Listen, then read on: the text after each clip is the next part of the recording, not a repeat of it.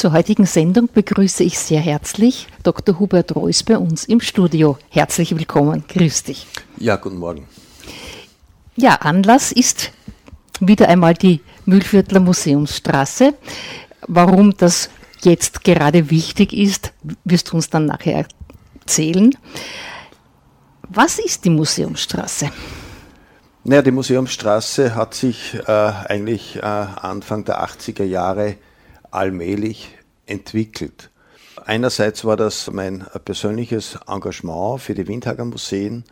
Dann war es aber auch äh, eigentlich eine ganz allgemeine Entwicklung unserer Gesellschaft, unserer Wirtschaft, diese Veränderung, dieser Wandel, der also hier stattgefunden hat in unserem Raum im Mühlviertel, vor allem nach 1945. Das hat also ungefähr 15 Jahre gedauert, dieser totale Umbruch der Selbstversorgung des Dorfes. Es hat ja natürlich schon 150 Jahre vorher diese industrielle Revolution gegeben, hat aber für die Landwirtschaft wenig Bedeutung gehabt. Es war so, ich kann mich noch erinnern, in meinem Heimatort in Windhag in den 50er Jahren hat es also noch Pferde gegeben, die Wegen wurden von Ochsen gezogen. 1951 kam also der erste Traktor. Die Elektrifizierung auch im selben Jahr.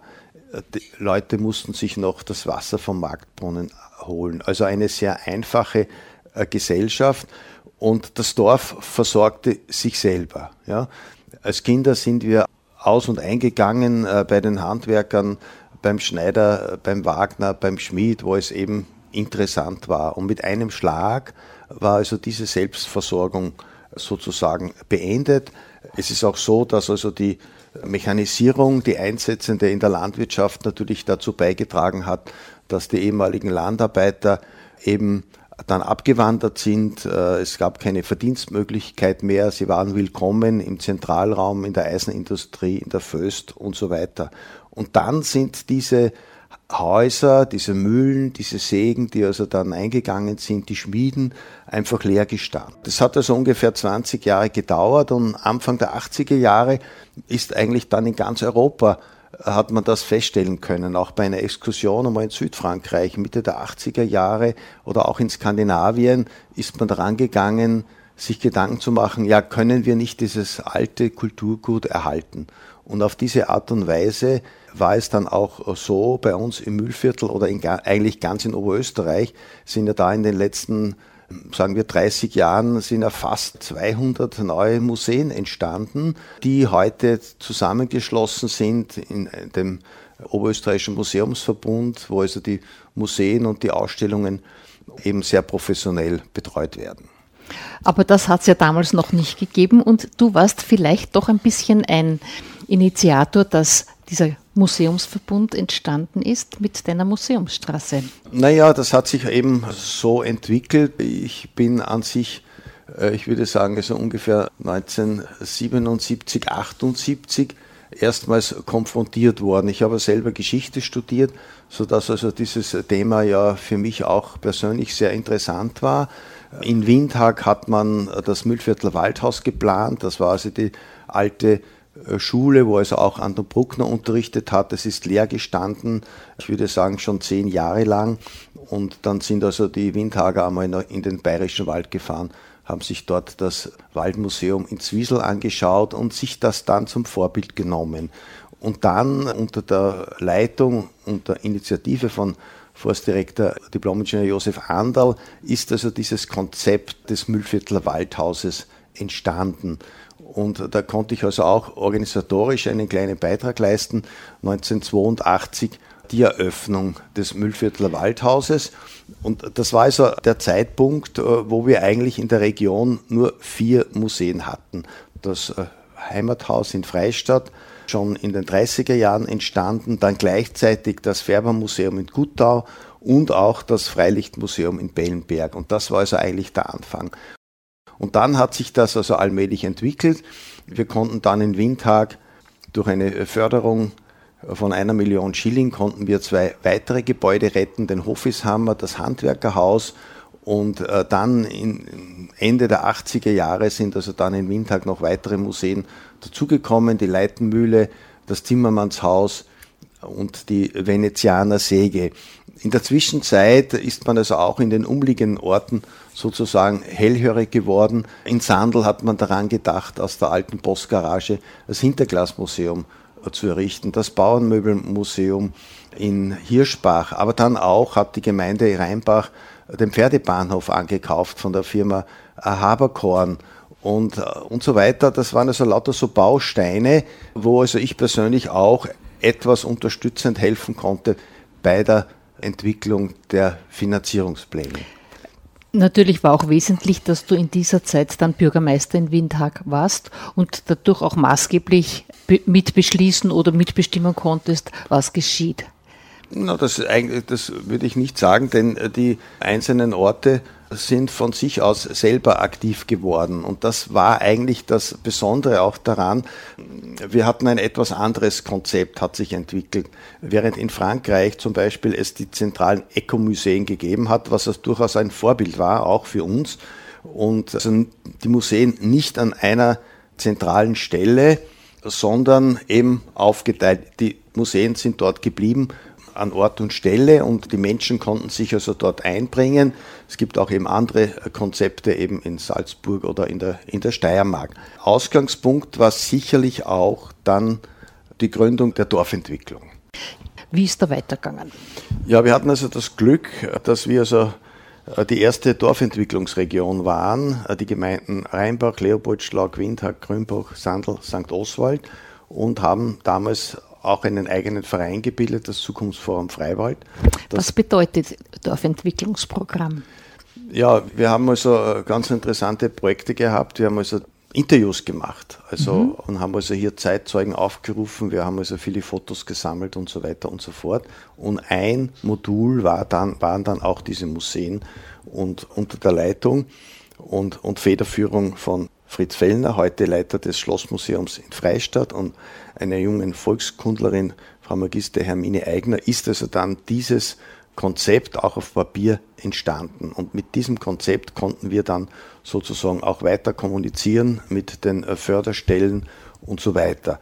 Und es war also von vornherein geplant, dass wir nicht jetzt 20 neue Heimatmuseen errichten, sondern dass wir thematische Schwerpunkte setzen, die eben zu jedem Ort passen und die dann auch die Identität des jeweiligen Ortes entsprechend unterstützen. Ob das in Sandl das Hinterglasmuseum war, das Färbermuseum in Gutter hat schon vorher gegeben, das Bauernmöbelmuseum und so weiter. Also eine ganze Kette von Themenmuseen.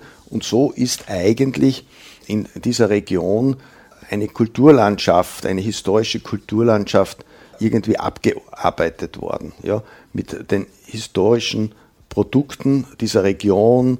Das Glas hatte eine ganz große Bedeutung seit dem 14. Jahrhundert im, im Böhmerwald und im Freiwald. Die Glashütten, die dann eben aus Pottasche, Steinsalz und Quarzsand das Glas erzeugt haben und vor allem in Sandel dann das Flachglas oder das Eisen.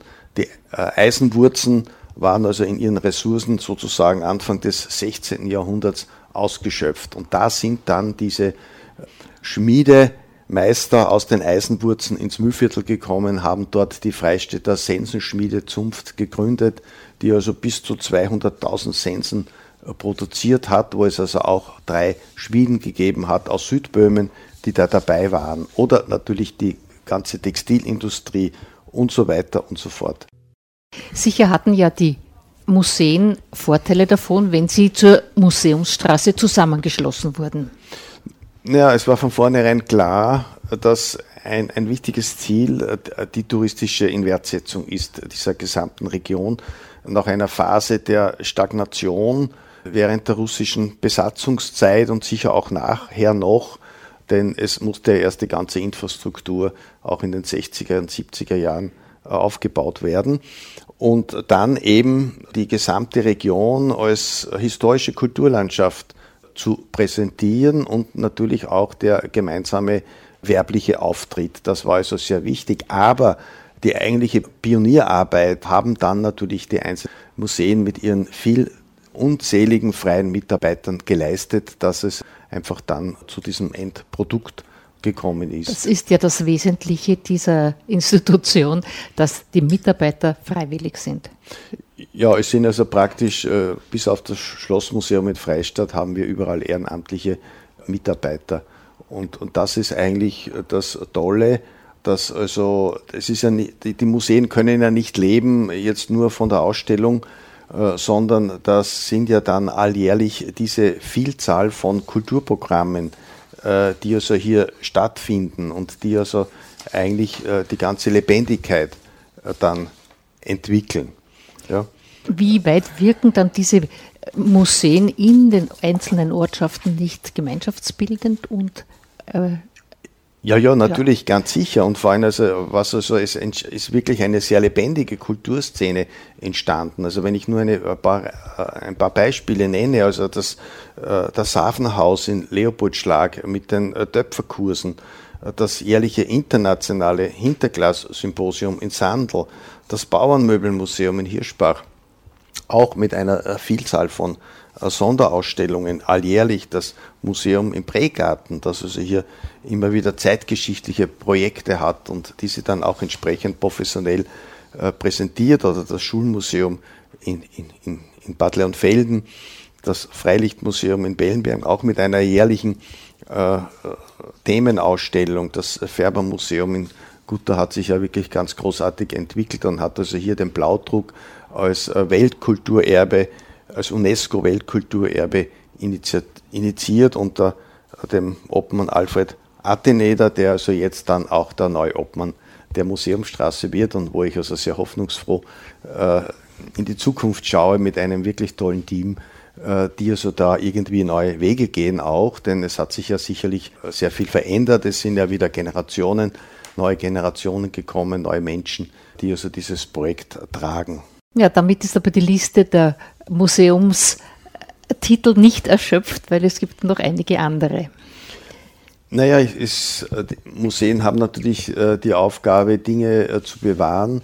Entscheidend ist aber auch neben den Ausstellungen, dass Veranstaltungen stattfinden, die die Menschen interessieren. Ich denke da etwa an das Krämereimuseum in Schenkenfelden, die also äh, neben der Haltung dieser historischen Krämerei und Poststelle äh, wo es also möglich war, dieses historische Hammerklavier zu restaurieren und wo also da jedes Jahr einige tolle Konzerte stattfinden. Oder ein Highlight ist natürlich das Mühlendorf in Reichenthal, wo sich also um die Mühle und um äh, den Venezianer Gatter dann eine kleine Schmiede, eine Brotbackstube und im Stadel eine Sammlung der historischen Agrar- und Handwerksgegenstände äh, zusammengetragen wurde und äh, wo dann jedes Jahr dieser wunderschöne Adventmarkt eben äh, stattfindet. Oder natürlich Schloss Weinberg gehört ja auch zur Museumsstraße. Der Weinberger Advent ist also auch schon 30 Jahre lang. Ja, das Schlossmuseum in Freistadt hat ja jedes Jahr eine tolle Ausstellungsserie. Heuer gerade diese achter Jahre also beziehungsweise im vergangenen Jahr, äh, waren ja wirklich ein interessantes zeithistorisches Dokument, was also hier präsentiert werden konnte.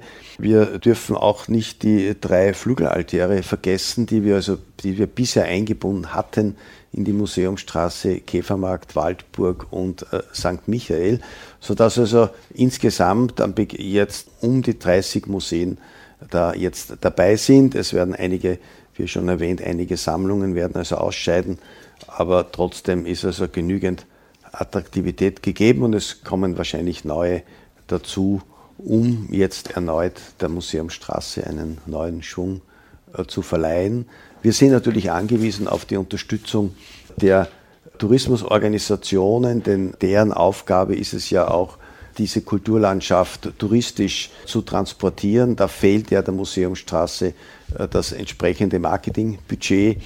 Ja, nicht vergessen dürfen wir natürlich auch das äh, Burgmuseum, nicht in Reichenstein, auch ein sehr tolles professionelles Angebot. Es sind aber auch kleine Ausstellungen, wie zum Beispiel die äh, Sammlung Mini Agrimundus in Waldburg, die Sammlung der historischen Gerätschaften und Fahrzeuge, die man damals, als es sozusagen noch nicht diese Agrarrevolution gegeben hat, hier zusammengetragen wurden. Vergessen dürfen wir natürlich auch äh, das Pferdeeisenbahnmuseum in Kerschbaum, das ja aufzeigen soll, diese Pionierarbeit, die erste Eisenbahn am Kontinent, 200 Kilometer von Gmunden bis Budweis, die also nur 40 Jahre funktionierte, aber eine ganz tolle Organisation war und eben aufzeigt die Bedeutung des Salzhandels äh, vom Salzkammergut nach Südböhmen und wo er dann eben diese kleine Museumsbahn, vor allem also auch für Kinder und Jugendliche, nach wie vor eine Attraktion darstellen. Ich glaube, die Museen sind überhaupt eine Attraktion für Kinder und Jugendliche und sollen das auch sein, um das Interesse zu wecken. Und das gelingt in vielen Fällen sehr gut. Also ich kann mich noch erinnern, als Lehrerin bin ich mit meinen Schulkindern in viele dieser Museen gegangen und die Kinder haben es genossen. Ja, soviel ich weiß, äh, will ja auch das neue Team äh, gerade also das Jugend- und Kinderprogramm als einen neuen oder alten Schwerpunkt wiederbeleben. Und das ist also sicher interessant. Und wir hatten ja schon im Verlaufe dieser 30 Jahre wirklich einige ganz tolle Kinderprogramme in den Sommermonaten. Wie viele Jahre lang gibt es die? Ja, es sind also schon 30 Jahre. 1988 hat also die Vereinsgründung stattgefunden. Es war natürlich dieser gemeinsame Auftritt, war also nur möglich durch entsprechende auch Unterstützung und Fördermaßnahmen, vor allem also auch der Landeskulturdirektion. Aber die einzelnen Museen mussten natürlich noch viele andere Quellen auch ausschöpfen, um ihre Vorhaben dann realisieren zu können, auch immer wieder durch Sonderprojekte und so weiter.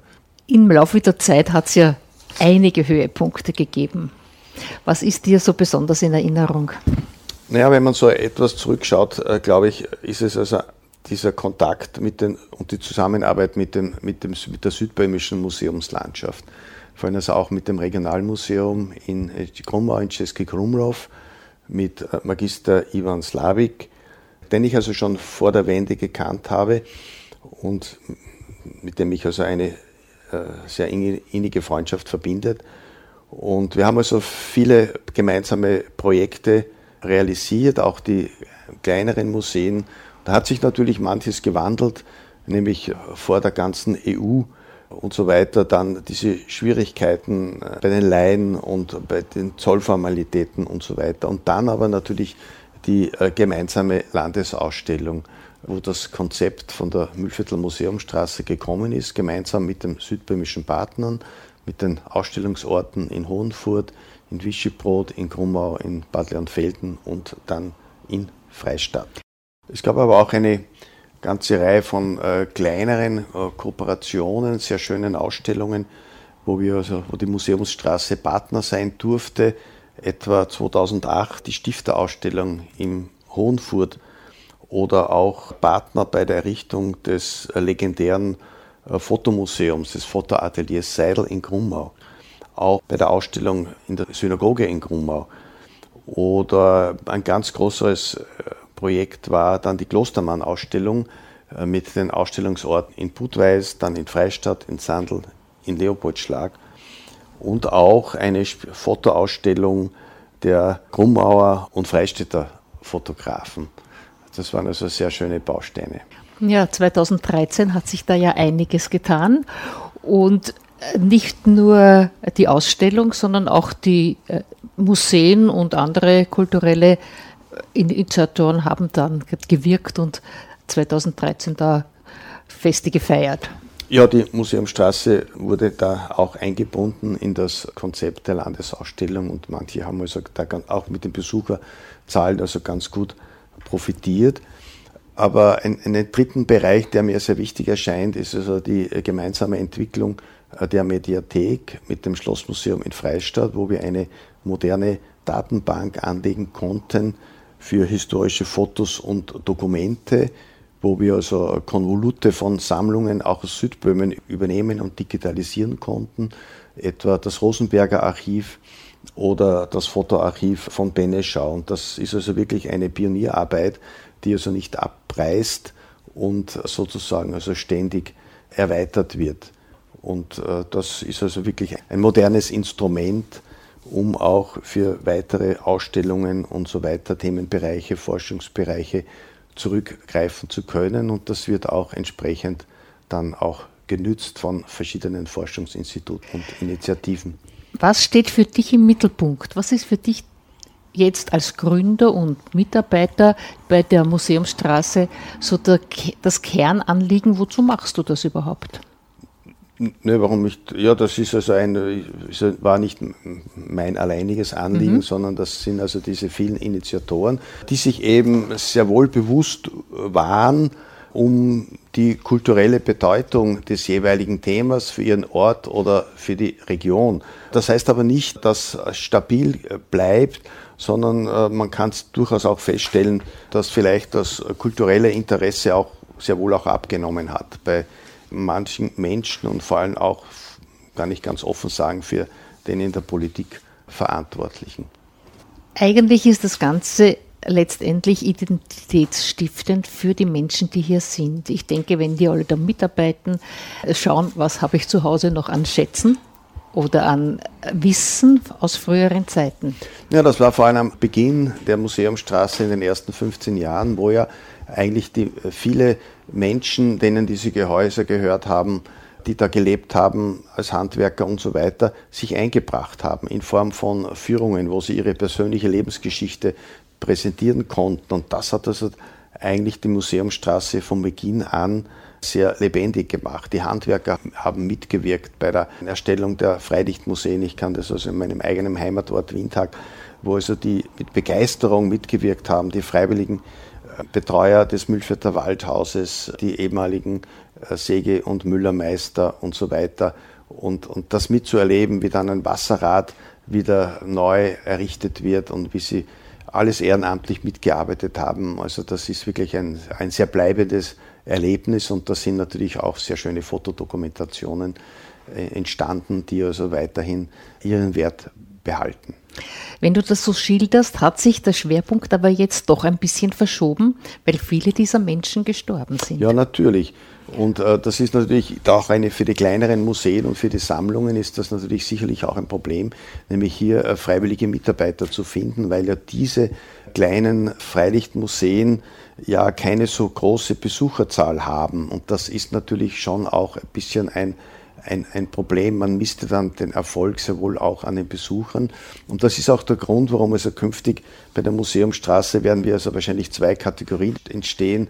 Das sind also die Museen mit fixen Öffnungszeiten, die Mitglied sind beim Oberösterreichischen Museumsverbund und dann die Schausammlungen, wo man dann eben äh, nach telefonischer Anfrage diese Objekte und Sammlungen dann auch besichtigen kann. Du hast das vorhin schon angeschnitten. Du möchtest dich von der Leitung zurückziehen, aber ich glaube, ganz verschwinden wirst du nicht aus der Museumslandschaft. Ja, ich, ich bin ja nach wie vor also auch mit, aktuell mit dem Mühlvierter Schlossmuseum sehr eng äh, verbunden und da gibt es also immer auch Anknüpfungspunkte und Fritz Fellner und ich werden also nach diesen 30 Jahren auch weiterhin für die nächsten zwei Jahre als Beirat dabei sein. Ja, ich habe ganz am Anfang vergessen, dass du dich ein bisschen vorstellst. Viele äh, Zuhörerinnen und Zuhörer werden dich ja kennen, aber nur ganz kurz Steckbrief. Ja, mein Steckbrief. Ja, es ist so, man äh, wird ja in eine Familie hineingeboren und, und das wirkt natürlich. Und äh, es, ja, meine Familiengeschichte ist also nicht ganz uninteressant. Meine Mutter ist also in Prag aufgewachsen, ist 1938 nach Zetwin gekommen, also direkt dieser Handwerkermarkt zwischen Windag und Leopoldschlag in Südböhmen und hat dort meinen Vater kennengelernt. Der Großvater hat also dort ein Geschäft geführt, einen Gemischtwarenladen und nach 1945 sind wieder meine Eltern sozusagen zusammengekommen und da bin heute dann ich entstanden. Und die Familiengeschichte hat dann so ausgeschaut, meine Mutter ist geflüchtet als Zwangsarbeiterin von einem tschechischen Bauern äh, zu Verwandten nach Klosterneuburg und meine Großeltern und mein Vater konnten als österreichische Staatsbürger dann eben, sie sind nicht vertrieben worden, sondern konnten ausreisen und ihr Hab und Gut mitnehmen. Und das war das Glück, dass mein Großvater in Windhag eben ein Haus hatte mit einer Landwirtschaft und ein Gasthaus. Und so hat es also wieder eine neue Existenz gegeben. Das heißt, du bist mit dem Herz verbunden. Also Ja, man ist natürlich mit der Familiengeschichte verbunden, äh, mit meiner mütterlichen Linie, die aus Westböhmen und Prag kommt und wo sich also auch die Familiengespräche sozusagen um diesen Raum auch sehr immer wieder gedreht haben und, und aktuell kümmere ich mich schon auch im Rahmen des Zukunftsforums Freiwald eben um die Renovierung der Kirche in Zettling. Vielleicht könntest du noch ein Wort zum Zukunftsforum Freiwald sagen. Ja, das Zukunftsforum Freiwald ist äh, eben entstanden, das habe ich schon kurz mhm. gesagt, aus dieser Dorfentwicklung. Mhm. und sind also einige sehr schöne Bücher entstanden aus diesen Interviews. Und vor fast 20 Jahren hat dann das Zukunftsforum auch die Patenschaft übernommen über die Kirche in Zetwing, die 2003 erstmals renoviert wurde. Und allerdings hat man keine Drainage gemacht. Und so gibt es also neue Nässeschäden. Und jetzt gehen wir sozusagen in das vierte Renovierungsjahr mit einer Gesamtsumme von etwa 200.000 Euros und da geht es also darum, dass man also bautechnisch die richtigen Entscheidungen trifft, wobei ich also sehr große Unterstützung habe, auch von Freunden, von Experten, von etwa Baumeister Putschögel und so weiter, die das alles ehrenamtlich auch machen. Und dann eben das Auftreiben des Geldes. Es gibt insgesamt sieben Förderstellen, darunter auch die Kulturdirektion des Landes Oberösterreich, aber auch das deutsche und das tschechische Kulturministerium, der südböhmische Kreis, äh, Glaube und Heimat als die Plattform der ehemaligen Bewohner der südböhmischen Pfarren, aber auch äh, das Zukunftsforum Freiwald versucht also hier die finanziellen Mittel durch Spenden hier einzubringen. Daneben gibt es also auch noch die äh, Geschichtsforschung über diesen Ort und das ist also auch eine, ein ganz wichtiges Anliegen, dass man also die Geschichte aufarbeitet, vor allem also der letzten 100 Jahre von 1918, 38, 45, um einmal so ein Gesamtbild zu kommen, wie ist es den Menschen in diesem südböhmischen Grenzraum ergangen. Das heißt, du weißt, was du in Zukunft weitermachen willst. Äh, vielleicht hast du auch noch gute Wünsche für deine Nachfolger in der Museumsstraße. Ja, ja, ja natürlich. Die, die, die, Wünsche sind natürlich vorhanden. Ich bin sehr froh, dass sich wirklich hier ein sehr kompetentes Team gebildet hat. Das sind lauter Experten, engagierte äh, Menschen der Museen unter der Führung von Alfred Athene. Da bin ich also sehr zuversichtlich, dass also hier auch neue Wege gegangen werden was notwendig ist. Und es haben sich auch schon andere Museen wieder angemeldet aus dem oberen Mühlviertel, die Haslacher Museumslandschaft. Und so wird es also sicherlich zu einer äh, Verbreiterung äh, dieser Museumsstraße im Mühlviertel kommen. Wobei ja vielleicht manche Museen oder manche Objekte mit der Zeit ausscheiden. Ja, das gibt es natürlich, das gibt's natürlich auch, dass also hier einige Museen eben äh, sich zurückgezogen haben und dass also dann die Museen eben aufgelassen werden. Das ist ein normaler Prozess. Des Lebens, ja. Ja, ja dann sage ich dir herzlichen Dank fürs Kommen und auch danke, dass du die Arbeit mit der Museumsstraße so gerne gemacht hast. Und ich glaube, dass du in der Region den Menschen etwas gegeben hast damit. Ja, danke für den Weihrauch. Ich war auch Ministrant. In der heutigen Sendung brachten wir ein Gespräch mit Dr. Hubert Reuss, dem momentanen Leiter der Mühlviertler Museumsstraße. Anlass war, dass er die Leitung dieses Jahr abgeben will. Und zwar wird Alfred Atheneder, wir kennen ihn vom Färbermuseum in Gutau als Leiter, und er geht schwungvoll heran. Hubert Reuss hat zurückgeblickt, was es an Schönen in dieser Zeit gegeben hat. Und ich habe versucht, ihm zu danken, dass er so viel Energie und Zeit und Herz investiert hat. Eva Schermann verabschiedet sich bis zum nächsten Mal.